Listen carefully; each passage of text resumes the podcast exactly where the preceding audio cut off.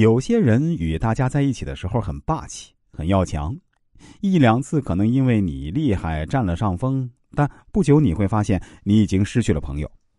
我们经常会看到啊，在与别人发生矛盾冲突时，如果各不相让，到最后只会弄得两败俱伤。我们为什么不学学南风呢？遇到问题，心平气和的坐下来好好谈谈。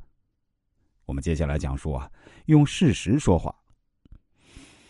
法国哲学家亚兰说过这样的话：，不管在任何场合，抽象的文体都是不讨好的。文章里面如果能以一些较具体的石头、金属、桌椅、动物和男女等实际的东西来做比喻，是最恰当不过的。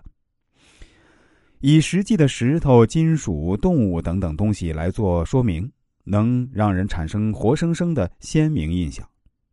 美国可口可乐瓶子有一段有趣的插曲，那是在一九二零年左右，一个名叫丁罗特的年轻人看到他女朋友的圆裙子时得到了灵感，创造了可口可乐瓶子。这种瓶子至今仍广为其他汽水制造者使用。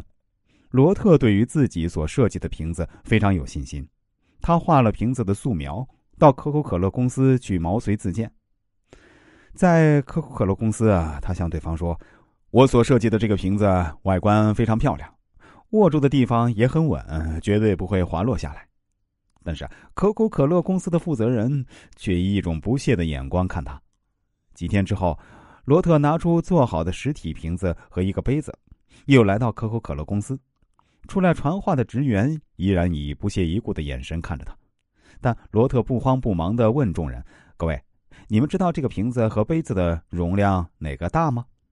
大家不约而同的回答说：“ 当然是瓶子的容量多一些。”等他们说完，罗特就将杯里的水倒进瓶子，结果杯里的水却无法全部装入瓶里，水从瓶口溢了出来。由此可以显示罗特所设计瓶子的优点，它满足了一般厂商希望容量越少越好的要求。于是啊。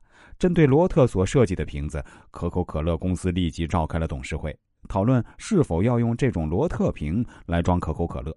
结果是，没过多久就定了合同，罗特所设计的瓶子一直被沿用至今。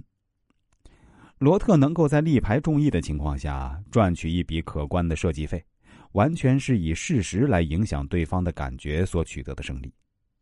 事实胜于雄辩。